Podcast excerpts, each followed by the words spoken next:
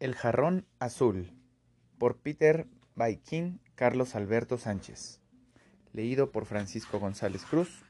Segunda edición 2007. Introducción. William Peck es un personaje cuya historia se vuelve verídica en los corazones de aquellos que nunca se dan por vencido. Esos hombres y mujeres a los que su coraje, persistencia y sentido de responsabilidad los hace no desistir nunca de las tareas que se les encomiendan. Su historia es emocionante, como la de todo hombre o mujer que deja huella en la vida de las personas que lo conocen, y paso a paso nos va enseñando a manera de metáfora las tantas pruebas y obstáculos a los que día a día nos sometemos, y que ponen a prueba nuestro carácter, sacando a relucir nuestra verdadera personalidad. A través del relato de una de las pruebas más duras que tuvo en su vida, irás descubriendo de forma clara y divertida lo que se necesita y el tipo de persona que tendrás que ser para lograr tus metas y convertirte en un verdadero triunfador. Esta historia se remonta a los años posteriores a la Primera Guerra Mundial, en la época en que muchos veteranos de guerra se enfrentaban al reto de poder conseguir un empleo, sobre todo aquellos que habían quedado discapacitados. Capítulo 1. Buscando un candidato. Viajemos juntos al pasado y ubiquémonos en un día de trabajo en la importante empresa maderera y de vapores Riggs Logging and Lumber Company, la cual fue fundada por Mr. Alden P. Riggs, mejor conocido entre las maderas como la costa del Pacífico Cappy Riggs.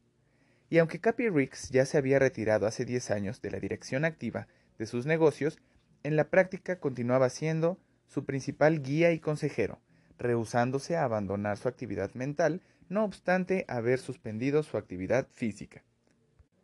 Los ayudantes y administradores de Cappy eran Mr. Skinner, encargado de la empresa de maderas, y Matt Peasley, quien dirigía la de navegación. Ambos eran hombres competentes en quienes Cappy tenía plena confianza, aunque a veces le entraban dudas sobre su buen criterio, especialmente en lo que se refiere a juzgar la capacidad de otros.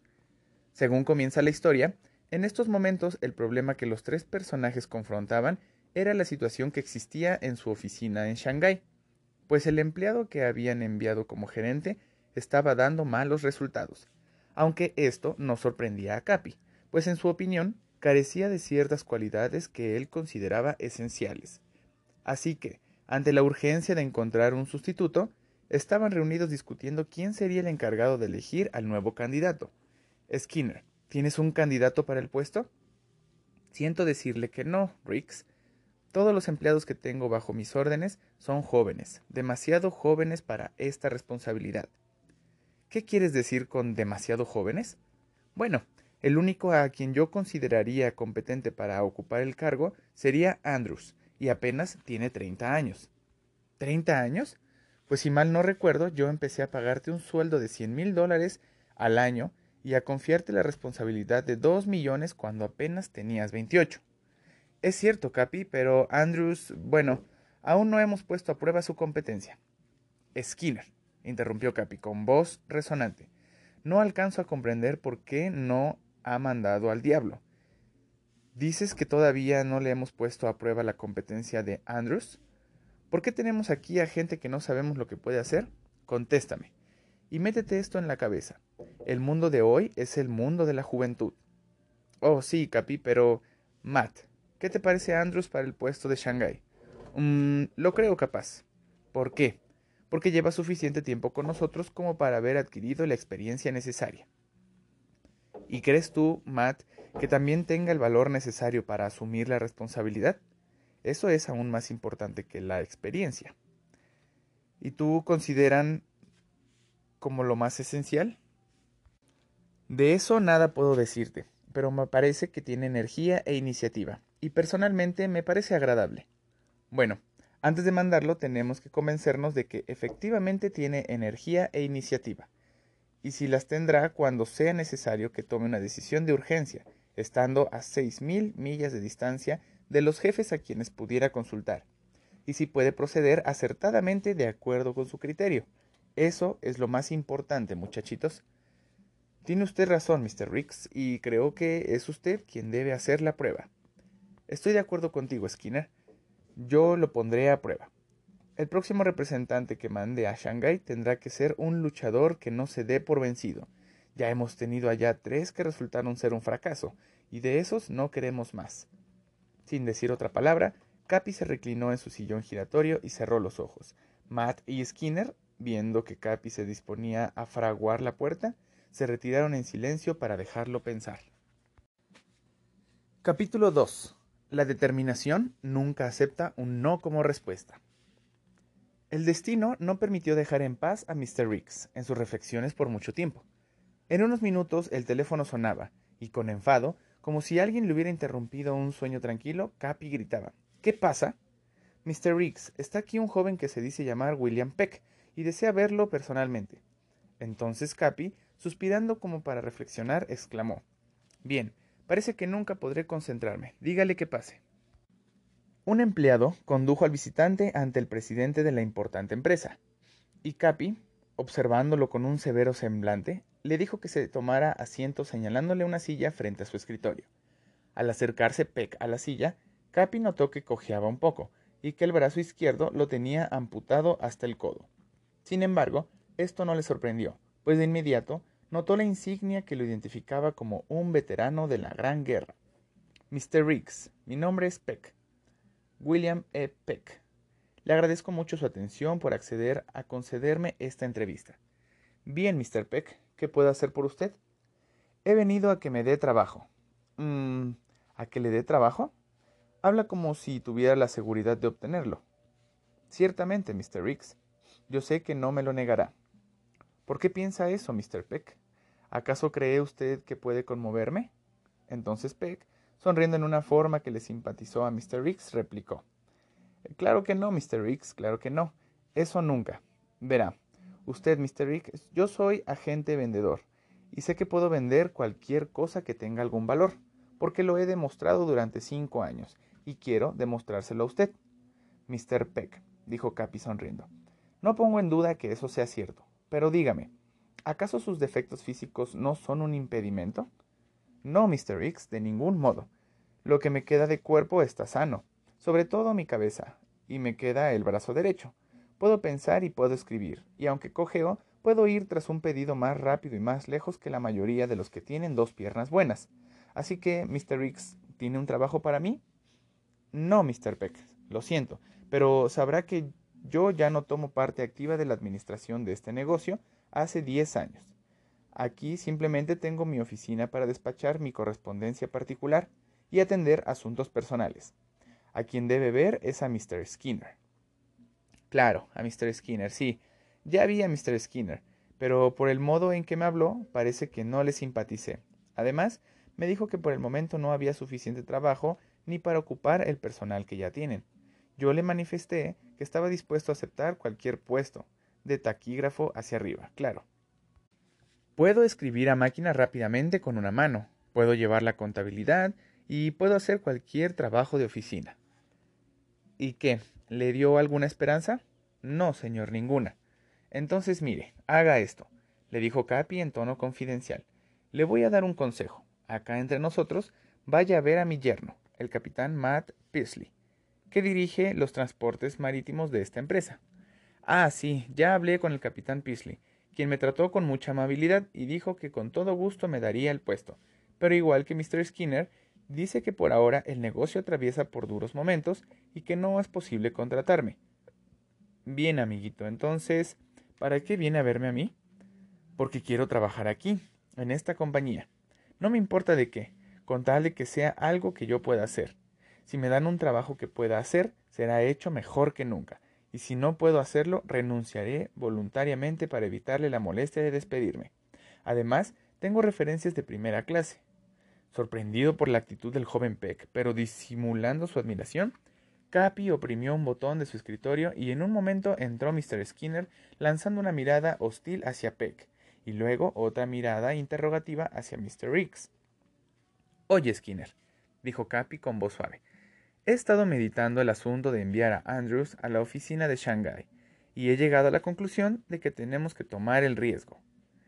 Esa oficina está ahora a cargo de un empleado menor y es preciso nombrar cuanto antes a un nuevo gerente.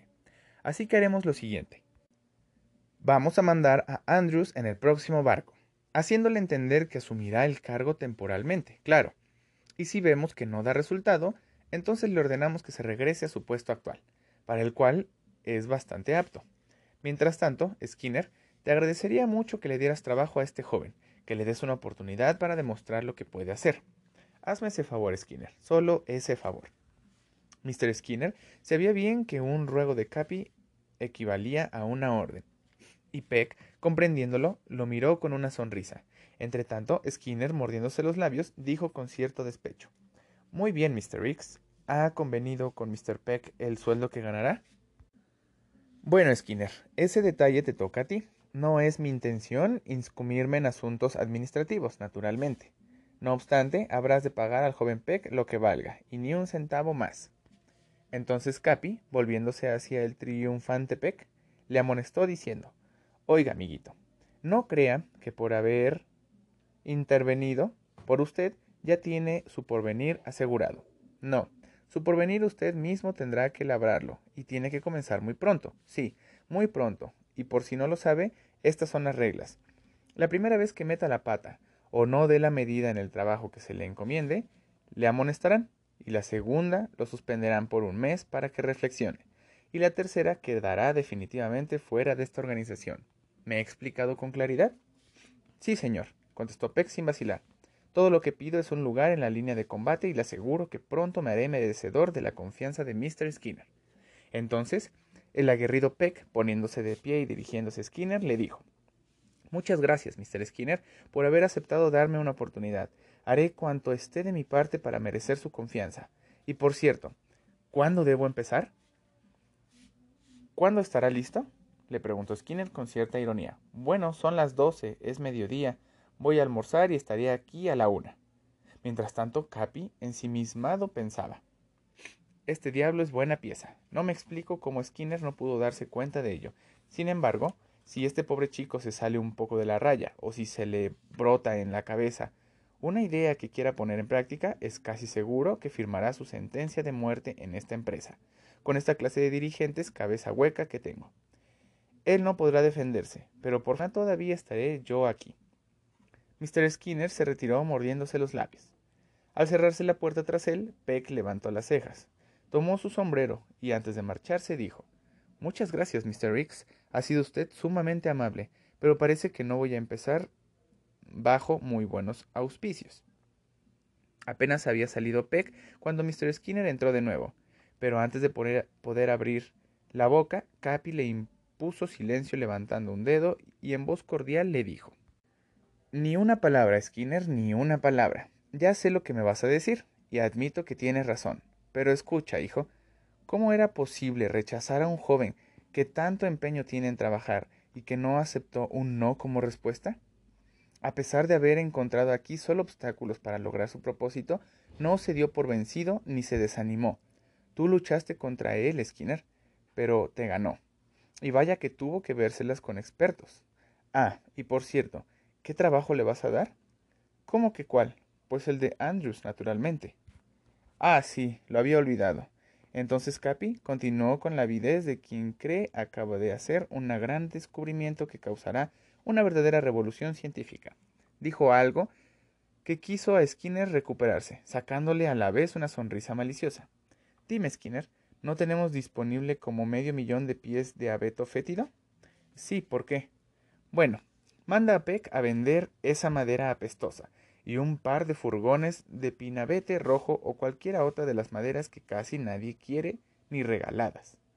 Claro que sí, de acuerdo, pero si no vende lo despachamos, ¿verdad? Supongo que sí, aunque lo sentiría mucho, pero por el contrario, si tiene éxito, le pagaremos el sueldo que gana Andrews. Hay que ser justos, Skinner, justos en todo y con todos. Ah, y Skinner, perdonadme si me precipito un poco, pero te advierto si le fijas el abeto a un precio demasiado alto para que no lo pueda vender, al que despacharemos será a ti. Sé justo, hijo, sé justo.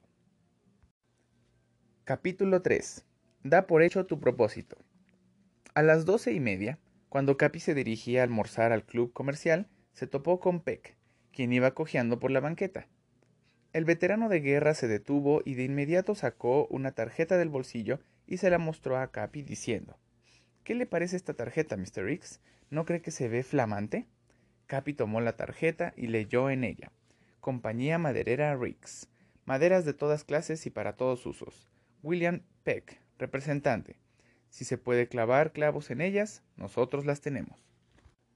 Capi Rix pasó un dedo curiosamente por las líneas impresas y vio que estaban grabadas. Sabiendo perfectamente que un grabado de imprenta no se hace en media hora, contestó Oye, Peck, no me quieras tomar el pelo y dime la verdad. ¿Cuándo decidiste venir a trabajar con nosotros? Pues siendo sincero, desde hace una semana. Peck, hijo mío, ¿acaso has llegado a vender alguna vez abeto fétido? ¿Abeto fétido? replicó con voz desconcertada y confundida. ¿Qué clase de madera es esa? El abeto de California es una madera áspera y correosa, muy pesada y que despide un olor como de zorrillo cuando se corta. Creo que Skinner te va a dar lo peor que hay para empezar, y ese abeto es de lo peor. Dígame, Mr. Rix, ¿se puede clavar clavos en ella? Ah, claro, ¿Ha llegado alguien a venderla alguna vez? Bueno, de vez en cuando uno de nuestros agentes más listos suele tropezar con algún mentecato que compra todo lo que le venden. De lo contrario, no la tendríamos más. Afortunadamente, Peck no nos queda mucha, pero siempre que nuestros hecheros del monte encuentran un buen árbol, no lo dejan en pie. Por eso siempre tenemos suficiente existencias de abeto fétido, para darles a los agentes algo con que demostrar que saben vender. Entonces, con un aire de desafío y continuando su camino hacia las oficinas de la compañía, Peck replicó Yo puedo vender cualquier cosa si vale el precio. Capítulo 4. Los más grandes retos son para los más grandes hombres. Durante dos meses, Capi Ricks no volvió a ver a William Peck. El señor Skinner lo había mandado a los estados del sur y del este tan pronto como se orientó con todos los detalles del negocio, precios, pesos, tarifas de fletes, condiciones de ventas, etc. De Salt Lake City telegrafió un pedido de dos furgones de madera. En Ogdenden logró que el dueño de una maderería, a quien Mr. Skinner en vano había tratado de venderle por años, aceptara comprarle a prueba un furgón de tablas de abeto fétido de tamaños y clases surtidas, a un precio más alto que el fijado por el propio Skinner. En el estado de Arizona, Consiguió varios pedidos de madera para refuerzo de pozos de minas, pero solo hasta que llegó al centro del estado de Texas empezó realmente a mostrar su extraordinaria habilidad para vender. Allí se especializó en la venta de maderas para torres de perforar pozos petroleros, y fue tal el bombardeo de pedidos que mandó que Mr. Skinner tuvo que telegrafiarle pidiéndole que se calmara un poco en la venta de esa madera, pues se le estaban agotando las existencias, y que se dedicara mejor a vender de otras clases. Completando su itinerario, emprendió el viaje de regreso, pero de paso se detuvo en el valle de San Joaquín y vendió allí dos furgones más del abeto fétido. Al recibir Mr. Skinner el telegrama, fue a mostrárselo a Capi. No cabe duda que Peck puede vender madera. Ha conseguido cinco nuevos clientes y acaba de mandar otro pedido de dos furgones de ese abeto. Creo que tendré que aumentarle el sueldo el día primero del año. Óyeme, Skinner, ¿por qué diablos quieres esperar hasta el primero del año? Ese maldito hábito que tienes de dejar para más tarde lo que tienes que hacer hoy, especialmente cuando se trata de soltar dinero. Nos ha costado la pérdida de los servicios de más de un buen empleado. Sabiendo que Peck merece un aumento de sueldo, ¿por qué no se lo das ahora? Peck se sentirá motivado y trabajará más y mejor. Muy bien, muy bien, Mr. Ricks, así lo haré voy a asignarle al mismo sueldo que Andrews tenía antes de que Peck tomara su puesto. Skinner, Skinner, realmente me obligas a recordarte quién manda en esta empresa. Peck vale más que Andrews, ¿verdad? Bueno, así parece. Entonces, por amor a la justicia, págale más y haz efectivo ese aumento desde el primer día que empezó a trabajar. Oh, por Dios, ¿cuándo cambiarás? Vete de aquí porque me pones de nervios. Un momento, espera, Skinner. ¿Qué está haciendo Andrews en Shanghái? Dándole a ganar dinero a la compañía del telégrafo, contestó Skinner con sarcasmo. Telegrafía como tres veces por semana sobre asuntos que él mismo debe decidir, y Matt Presley ya está disgustado con él. Bueno, no me suene. Supongo que Matt vendrá a reclamarme dentro de poco que fui yo quien escogió a Andrews para el puesto. Pero no olvides, Skinner, que le advertí que el puesto sería temporal. Sí, Mr. X, se lo advertimos. Bueno, creo que tendré que buscar a un sustituto antes de que Matt venga a echármelo en cara. Creo que Peck tiene varias características de un buen administrador para la oficina de Shanghai, pero tendré que probarlo un poco más. Mirando a Skinner con sonrisa picaresca, Capi le dijo algo que hizo que su semblante semipálido enrojeciera. Oye, Skinner, voy a pedirle a Peck que me traiga el jarrón azul. ¿El jarrón azul? Sí, Skinner, el jarrón azul. Entonces Capi, caminando hacia la ventana, miró a la calle pensativo, y todavía sonriendo, añadió Sí, tenemos que ponerlo a prueba para darle la insignia del jarrón azul. Tú convendrás conmigo, Skinner, en que si me entrega el jarrón azul, valdrá cien mil dólares al año, como nuestro gerente en Shanghái. Sin duda que los valdrá, Mr. Ricks. Bueno, Skinner, entonces notifica al jefe de policía y al propietario del bazar para que no te cueste tanto, y haz los arreglos necesarios para que Peck esté listo el domingo a la una. Yo me encargaré de lo demás. Entendido, Mr. Ricks. Mr. Skinner salió casi sin poder contener la risa. Capítulo 5. Tienes disposición. Entonces estás a prueba. El siguiente sábado, Mr. Skinner no se presentó en su oficina. De su casa avisaron que se encontraba enfermo. Su secretario tenía instrucciones de avisar a Peck que Mr. Skinner deseaba hablar con él ese día, pero debido a la enfermedad no podría verlo en la oficina. Pero como necesitaba reunirse con él antes de que saliera nuevamente de viaje el lunes, le agradecería que lo visitara en su casa el domingo por la tarde a la una. Peck contestó con todo gusto estaría en casa de Mr. Skinner a la hora indicada. A la una en punto del domingo se presentó Peck en casa de Mr. Skinner, a quien halló en cama leyendo el periódico, sin síntomas de estar enfermo. Después de desearle su pronta recuperación, entraron en discusión sobre los nuevos clientes y proyectos de los que Mr. Skinner estaba deseoso que Peck empezara a investigar. En el curso de la conferencia, Cappy Riggs telefoneó. Mr. Skinner estuvo escuchando por unos minutos y luego Peck le oyó decir Mr. Riggs, si no fuera porque estoy en cama y no podré salir hoy, con todo gusto cumpliría con sus deseos. Pero Mr. Peck está aquí, y estoy seguro que gustosamente él desempeñaría esa misión para usted. Claro que sí, interrumpió Peck. Solo dígame a quién quiere que mate y dónde escondo el cuerpo. Ja, ja, ja. ¿Oyó eso, Mr. Riggs? Dice Peck que le diga a quién mata y dónde esconde el cuerpo, y al instante saldrá a cumplir la orden. Entonces, Peck tomó el teléfono y con disposición saludó a Mr. Riggs. ¿Cómo está usted, Mr. Riggs? Hola, viejo soldado, ya te oí. Qué tremendo eres. ¿Tienes planes para esta tarde? No, ninguno. Después de terminar mi reunión con Mr. Skinner estaré libre. Oye, Peck, quisiera confiarte un encargo. No tengo a quien mandar, pero al mismo tiempo me da pena darte esta molestia. No será molestia alguna, Mr. Riggs. Mande lo que guste. Estoy a sus órdenes. Gracias, Peck, por tan buena voluntad. Se trata de esto. En la mañana, caminando por el centro de la ciudad, después de ir a misa, pasé frente a una tienda en la calle Sutter, entre Stockton y Powell, donde en un aparador vi un jarrón azul.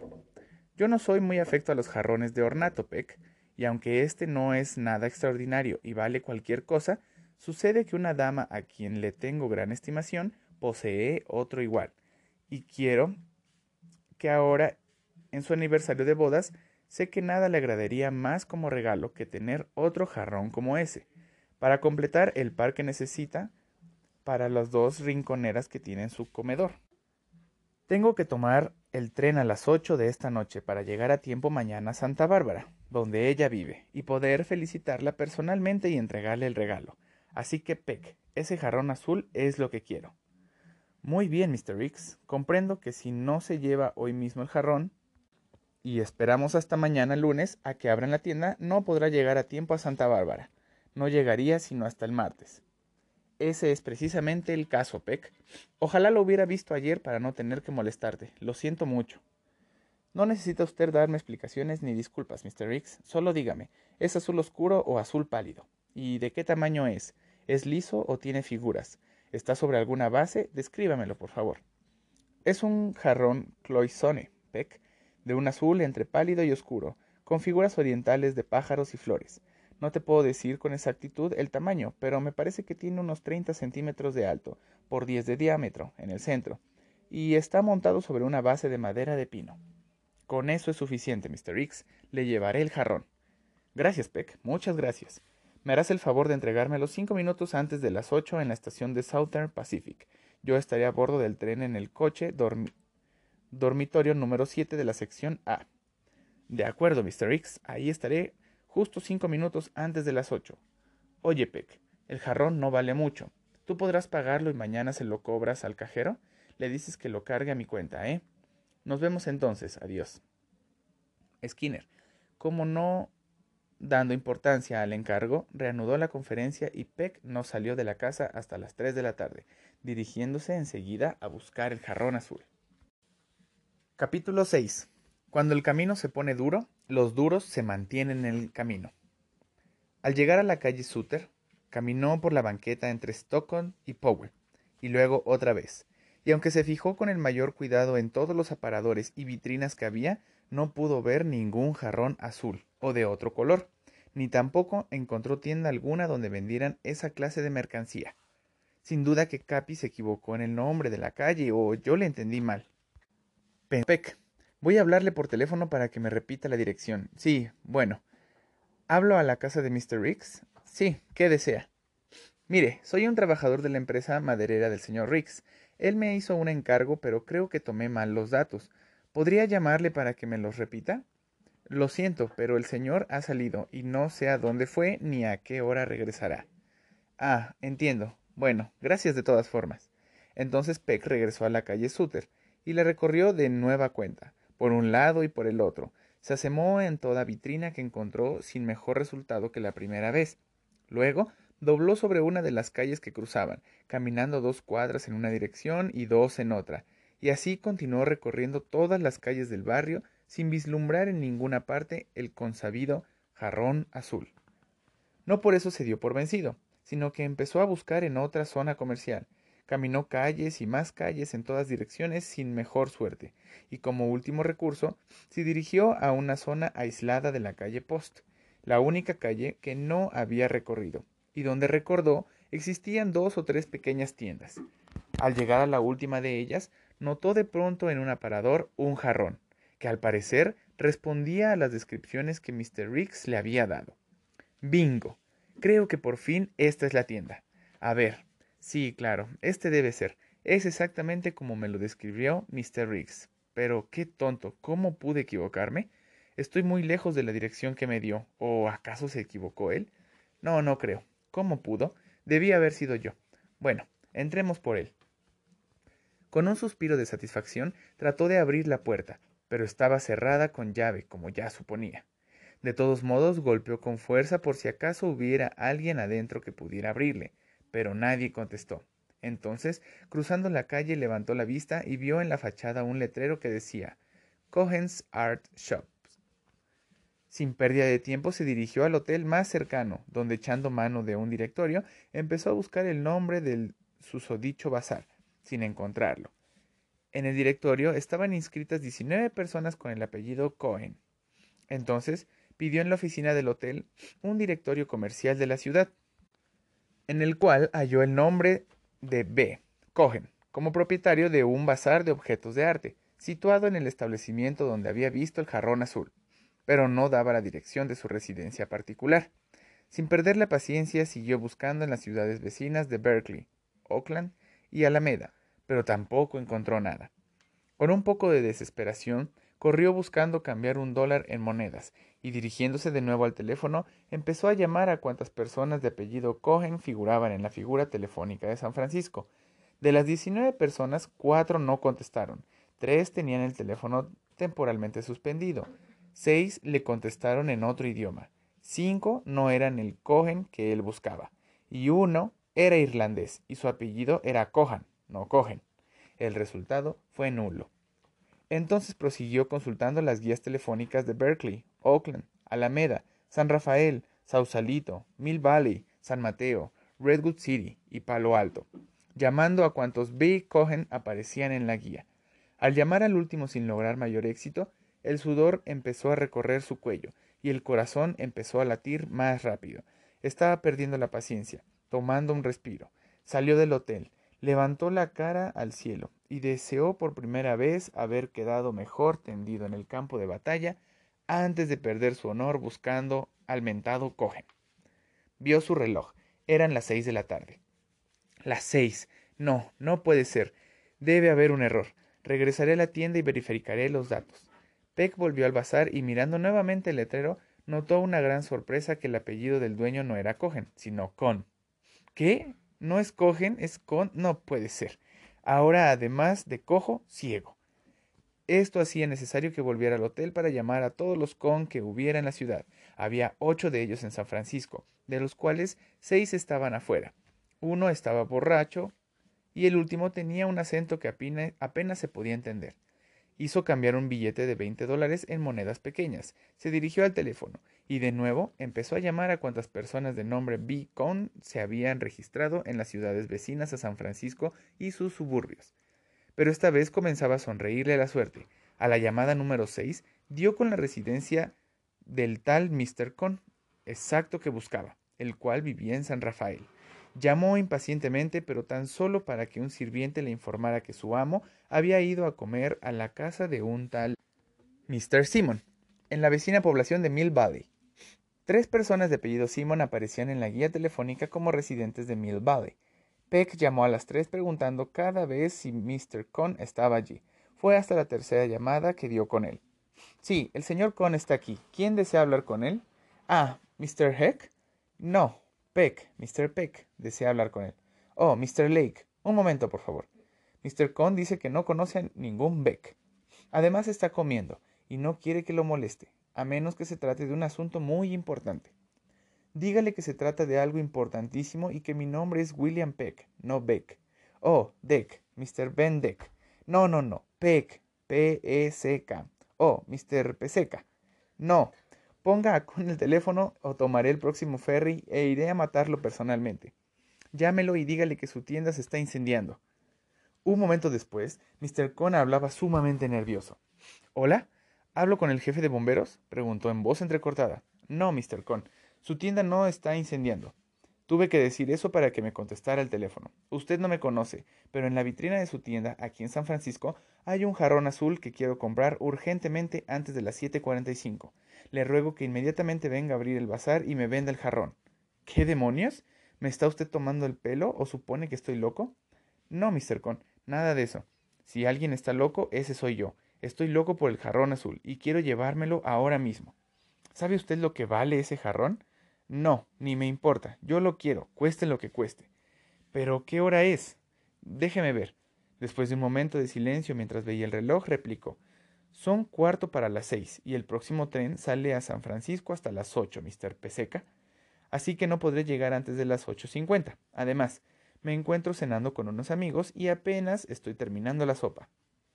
Mire, Mr. Con, al diablo con su sopa. Ese jarrón azul tengo que llevármelo hoy mismo. Bueno, si no puede usted esperar, llame por teléfono a Mr. Herman Just, mi encargado que vive en Chilton Apartments. El número de su teléfono es Prospect 3249. Dígale de mi parte que vaya enseguida a abrir el bazar y que le venda el jarrón. Adiós, Mr. Peseca. Y Mr. Kong colgó el teléfono. Bien, calma, que no cunda el pánico. El teléfono es... bueno, sí, aquí es. ¿Quién llama? Peck, William Peck. Estoy buscando a Mr. Herman Just. Oh, lo siento, Mr. Deck, pero mi hijo no se encuentra en este momento. Salió a cenar a Country Club. Peck, señora. William Peck. Así que a cenar a Country Club. ¿Cuál Country Club? Ay, Mr. Deck. Yo no lo sé, pero si gusta llame más tarde. La buena señora no sabía, así que Peck pidió a la oficina del hotel una lista de todos los clubes de San Francisco y sus alrededores, y comenzó a llamar por teléfono. Eran las ocho, y aún no había dado con el tal Mr. Just. En ningún club lo conocían. Estoy perdido, murmuró Peck, pero nadie puede decir que morí sin luchar. El único recurso que me queda es romper la vitrina con un ladrillo y echarme a correr con el jarrón. Taxi, a la calle Post, por favor. Al acercarse al taxi, el bazar le dijo al chofer que lo esperara a la vuelta de la esquina y le pidió prestado un martillo. No obstante, para su sorpresa, cuando llegó al bazar encontró a un policía parado frente a la puerta fumándose un cigarrillo. Viéndolo, Peck continuó su camino sin detenerse y más adelante cruzó al otro lado de la calle y regresó. Ya era de noche, y al pasar de nuevo frente al bazar, observó un letrero iluminado sobre la puerta en que el apellido del propietario no decía con, sino Cohen. Al ver esto, el veterano Peck se sentó sobre el hidrante de bomberos, exhausto y desconcertado. Su pierna coja le dolía, y por alguna desconocida razón sentía una comezón en su brazo amputado. Tenía hambre, pues no había desayunado por llegar puntual a su cita con Skinner, y estaba demasiado ocupado para pensar siquiera en buscar comida. Peck fue a donde el taxi lo esperaba y volvió al hotel. Teniendo una de esas almas que no acepta la derrota fácilmente, volvió a llamar por teléfono al domicilio de Mr. Just. Y por primera vez la suerte le favoreció. Mr. Just había regresado. Peck, con voz ansiosa, le informó lo que deseaba y de la orden que había dado Mr. Con. Bueno, Mr. Keck, entiendo lo que usted me quiere decir, pero sabrá, primero tengo que hablar por teléfono con Mr. Con, pues debo asegurarme que lo que usted me dice es cierto, y si Mr. Con confirma la orden, entonces estaré, Mr. Keck, en el bazar antes de las nueve. Con la impaciencia que es de suponer, Peck esperaba fuera del bazar. Finalmente, a las nueve y cuarto, Joss se presentó con un policía que por precaución había pedido que lo acompañara encendió las luces, abrió la puerta y con gran cuidado sacó el escaparate jarrón azul. ¿Cuánto vale? Oh, dos mil dólares, contestó Just, tan fríamente como si hubiera dicho cincuenta centavos. ¿Qué? ¿Dos mil dólares? exclamó Peck con una voz y un semblante de desesperación. No es posible, si solo traigo diez dólares. ¿Acepta usted un cheque personal, Mr. Just? Oh, Mr. Keck, yo no lo conozco. ¿Usted sabe cuál es el principal día festivo en mi pueblo? Es el primero de enero. Ja, ja, ja. ¿Dónde está su teléfono, Mr. Just? Puedo usar este. Pero le advierto que no tengo todo el tiempo del mundo. Sí, lo sé. El número de Mr. Skinner es... Sí, ya lo tengo. Él me puede ayudar. Mr. Skinner, balbució Peck. Estoy en un terrible apuro y casi exhausto. Conseguí que abrieran el bazar, pero el jarrón que Mr. Riggs tanto desea cuesta dos mil dólares, y yo entendía que costaba cualquier cosa. Por tu madre, Peck. ¿Has estado en busca del jarrón todo este tiempo? Sí, y estoy dispuesto a llevármelo. Hágame el favor de traerme aquí al bazar de Mr. Con en la calle Post, cerca de la avenida Grant, los dos mil dólares, porque yo ya no tengo fuerzas para ir por ellos.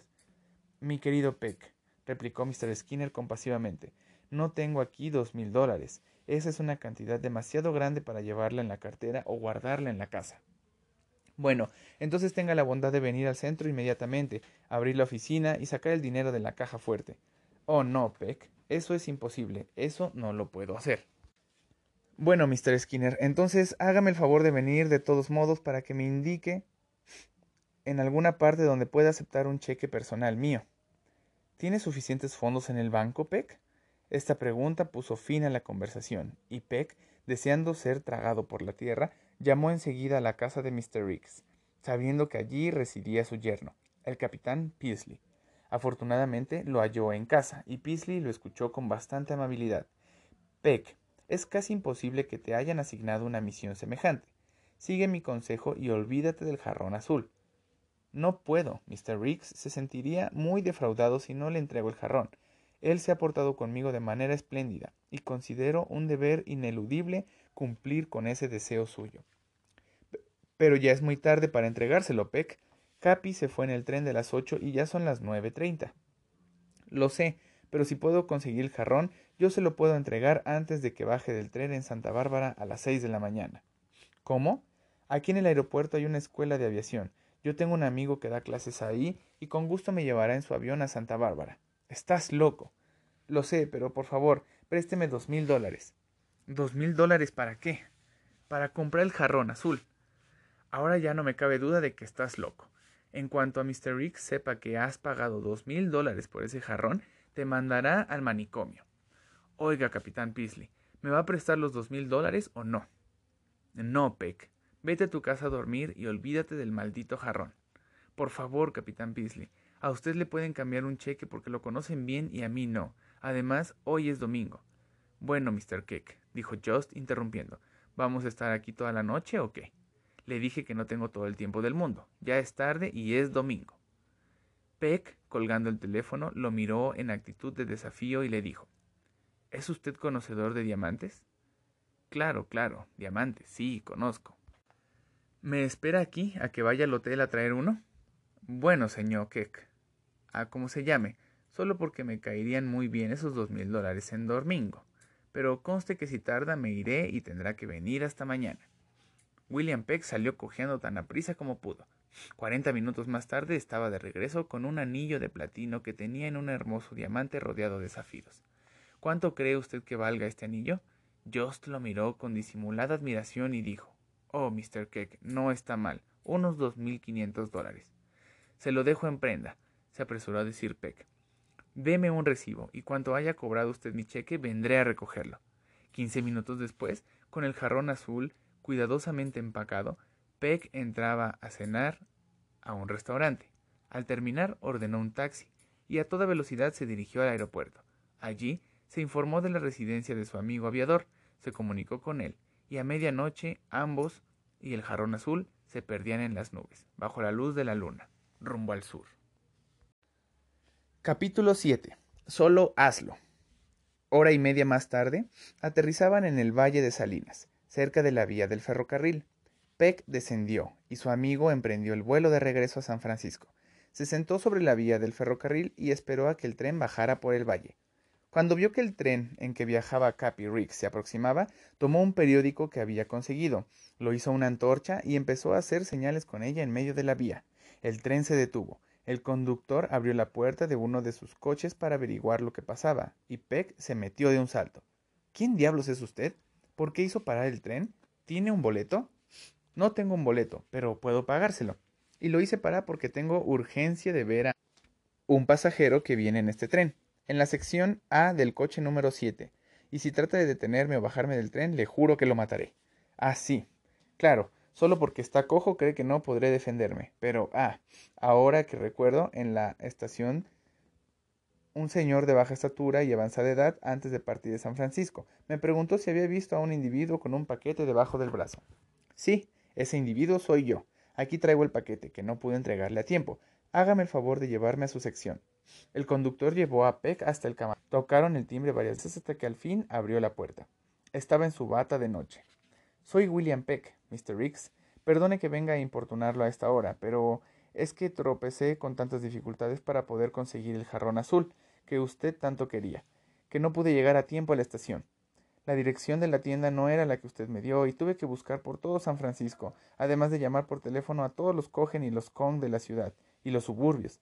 También fue imposible conseguir en un domingo por la noche los dos mil dólares que costaba el jarrón, pero aquí estoy, porque le prometí entregárselo, y aunque no logré hacerlo a la hora que me indicó, aquí lo tiene usted, porque lo que yo prometo lo cumplo. Cappy Riggs miraba a Peck con ojos azorados, como si lo creyera loco. Luego se echó a reír, lo hizo tomar asiento y comenzó a contarle cómo todas las dificultades con que había tropezado habían sido fraguadas intencionalmente. Pero, por el santo niño Jesús, Peck, te di una dirección errónea. Cambiamos el nombre de la tienda. Te puse un policía para que no trataras de romper el vidrio y le subimos el precio hasta dos mil dólares en un domingo por la noche, en una ciudad donde eres prácticamente desconocido. Perdiste el tren de las ocho, y aún así, a las dos de la mañana, en medio del camino, tú me entregas el jarrón azul. Ven y pasa, pobre hombre, toma asiento y descanso. Me siento muy comprometido contigo. Al oír esto, Peck casi se desmaya, pero re, haciéndose, con los ojos húmedos a punto de llorar, como quien ha sufrido un terrible desengaño y siente el corazón herido, interrumpió en tono grave y airado. Así que todo fue un plan, Mr. Riggs, un maldito plan. Mire, no aguanto el dolor de mi pierna y me muero de cansancio. Si no fuera porque usted es un hombre de avanzada edad y porque le debo favores, no sé lo que le haría por esta broma tan pesada que se ha permitido jugarme. Mr. Riggs, yo fui entrenado a obedecer órdenes sin discutir por más necias que éstas fueran, a cumplir con los cometidos que se me confían con puntualidad, y si no, tan pronto como sea posible. Desde muy joven me inculcaron lealtad hacia mis superiores, pero ahora me duele que mi estimado jefe haya querido hacer de mí un payaso, burlarse de un fiel servidor. Desde hoy en adelante puede usted mandar a Skinner o a quien le dé la gana a vender su abeto apestoso que tanto trabajo me ha costado a mí. Mi querido Peck, bien sé que lo que hice fue cruel, extremadamente cruel, pero tengo que confiarte un puesto de tal importancia que necesitaba ponerte a prueba para asegurarme que podías desempeñarlo. Por esto te confié la tarea más dura que doy a los que necesito para los cargos que requieren hombres que nunca se dan por vencidos. Así es que, Peck, ahora estoy orgulloso de concederte la insignia del jarrón azul, que es la prueba suprema para un líder triunfador. Ahora te hago saber, hijo, que en vez de haberme traído un jarrón que te costó dos mil dólares, saldrás de este tren con un puesto de cien mil dólares al año, como gerente de nuestra oficina en Shanghái. ¿Qué? ¿Qué? ¿Gerente de su oficina en Shanghái? ¿Cien mil dólares al año? Sí, Peck. Siempre que voy a designar a alguien que ganara más de cien mil dólares al año, tiene que ganarse primero la insignia del jarrón azul. De 15 hombres a quienes he puesto a prueba, tú eres el segundo que ha salido vencedor. Gracias, Mr. Riggs, y perdone lo que le dije. Haré de mi parte todo lo posible para desempeñar mi cometido en Shanghái a su entera satisfacción. Eso bien lo sé, Peck, pero dime, ¿no te viste a punto de abandonar al tropezar con tantas dificultades casi imposibles de vencer? Sí, señor, Confieso que me entraron deseos de suicidarme antes de haber llamado por teléfono a cuantos Cohen y Con hay en San Francisco. Pero lo hice, señor, solo porque no quise defraudar a un hombre al que conocí y me he inspirado siempre. ¿Quién fue ese hombre, Peck? Era mi brigadier, Mr. X, y tenía un mandamiento máximo que me enseñó nunca romper. Esa máxima era, lo haré. Cuando el comandante de nuestra división lo llamó y le dijo que debía mover su brigada hacia su territorio ocupado por el enemigo, nuestro brigadier solamente contestó Muy bien, señor, lo haré. De ahí en adelante, si algún oficial de nuestra brigada mostraba signos de flaqueza en su misión, porque ésta parecía imposible, nuestro brigadier solamente lo miraba fijamente a los ojos. Entonces, como por arte de magia, aquel oficial recordaba nuestra máxima y hacía su tarea o moría en el intento. Mi brigadier, en una ocasión, me dio la orden de ir y capturar a un francotirador que estaba causando muchas bajas en nuestra compañía. Él solo abrió un mapa y me dijo Soldado Peck, aquí está más o menos la trinchera en donde se encuentra escondido. Ve y captúralo. Y bueno, Mr. Riggs, yo tomé mi rifle y mirándolo a los ojos fijamente le dije Lo haré. Nunca olvidaré la forma en que ese hombre me miró a los ojos. Un tiempo después fue a verme al hospital donde me hallaba internado yo sabía que había perdido por completo mi mano izquierda y que iba a quedar dañado de por vida en mi pierna. En ese momento me hallaba totalmente deprimido y solo quería morir. Entonces él se acercó a mí y me dijo Soldado Peck, uno no puede estar medio muerto o medio vivo. Una vez que regreses a tu vida civil, tendrás que vivir y entregarte al máximo, pues este mundo no es para los mediocres pero yo estaba muy deprimido y le dije que no podía. Entonces él me vio con aquella mirada penetrante y dijo Soldado Peck, debe hacer el mejor de sus esfuerzos para recuperarse, y como un buen de su nueva vida, debe sonreír como aquella vez en el campo de batalla, cuando le di la orden de avanzar, y con una sonrisa ingenua me dijo Lo haré. Claro, él pronunció esto con el tono de una orden. Estuvo a punto de dejarme vencer por el temor, pero un extraño sentimiento revivió mi ser y dije con entusiasmo Lo haré. Él era solo mi brigadier, Mr. X, pero su espíritu de lucha quedó impregnado en mi ser, y lo recuerdo cada que inicio una nueva misión. Lo veo, Peck, lo veo, pero ¿quién era ese hombre? Entonces Peck, en un tono de respeto, le dio el nombre de su brigadier, y Capi, con una enorme admiración y una expresión de total desconcierto, exclamó pero por todos los santos, Peck, hijo mío, hace veinticinco años que tu brigadier fue candidato para un importante puesto en mi empresa. Y yo le di la insignia del jarrón azul. Él no pudo obtener el jarrón legalmente, así que tomando un ladrillo rompió el cristal y salió corriendo con el jarrón. Pero una milla y media adelante lo agarró la policía. Me costó mucho dinero reparar los daños y hacer que se olvidara del caso. Pero él era demasiado bueno. Por desgracia, no pude retenerlo conmigo, tuve que dejarlo ir para que cumpliera su destino. Pero, Peck, ¿cómo hiciste para conseguir esos dos mil dólares? Como le dije antes, mi brigadier y yo fuimos los primeros en entrar a esas trincheras en el territorio enemigo. había todavía mucha resistencia, pues no se rendían. Así que tuve que lanzarles varias granadas, y cuando entramos me encontré un pedazo de dedo con un anillo en él. Entonces mi brigadier me dijo que si yo no lo tomaba, alguien más lo haría. Ese fue el anillo que dejé al encargado del bazar como garantía de mi cheque. Pero, ¿cómo tuviste el coraje para dejarlo por un jarrón de dos mil dólares? ¿No pensaste acaso que el precio era demasiado absurdo y que yo te iba a reclamar por esa compra? Bueno, Capi, en verdad no. Usted es responsable por los actos de sus sirvientes, y creo que por eso nunca repudiará los métodos que tomara para cumplir sus encargos. Usted me dijo que era lo que tenía que hacer, pero nunca insultó mi inteligencia, diciéndome cómo hacerlo. Así también, cuando mi brigadier me mandó tras el francotirador enemigo, nunca tomó en consideración la probabilidad de que el capturado fuera yo. Él me dijo que lo capturara. Entonces, era mi problema cómo hacer para que terminara mi misión, y llevar a cabo mi objetivo. Y claro, no podía cumplirlo si el enemigo me capturaba. Lo entiendo, Peck, lo entiendo. Mira, dale este jarrón al portero en la mañana. Yo pagué 15 centavos por él en una tienda de todo a un precio. Por lo pronto, acuéstate en esta cama de arriba y descansa, que bien te lo mereces. Pero, Capi, ¿qué no tiene que llegar mañana al aniversario de bodas de su amiga? Oh, el aniversario, claro. No, Peck. Tampoco hay ningún aniversario de bodas. Hace tiempo que descubrí que era una muy buena idea darme una escapada de vez en cuando e ir a jugar golf por ahí, lo más alejado de los problemas de la ciudad.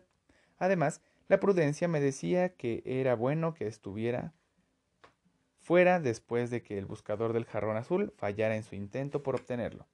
Pero, en fin, Peck, dime, ¿qué tipos de juego te gusta jugar? Oh, perdón, olvidaba lo de tu brazo izquierdo. ¿Qué dice? Pero míreme, aún me queda el brazo sano para jugar golf. ¿Pero es que alguna vez lo has hecho? Oh, no, señor, pero simplemente lo haré.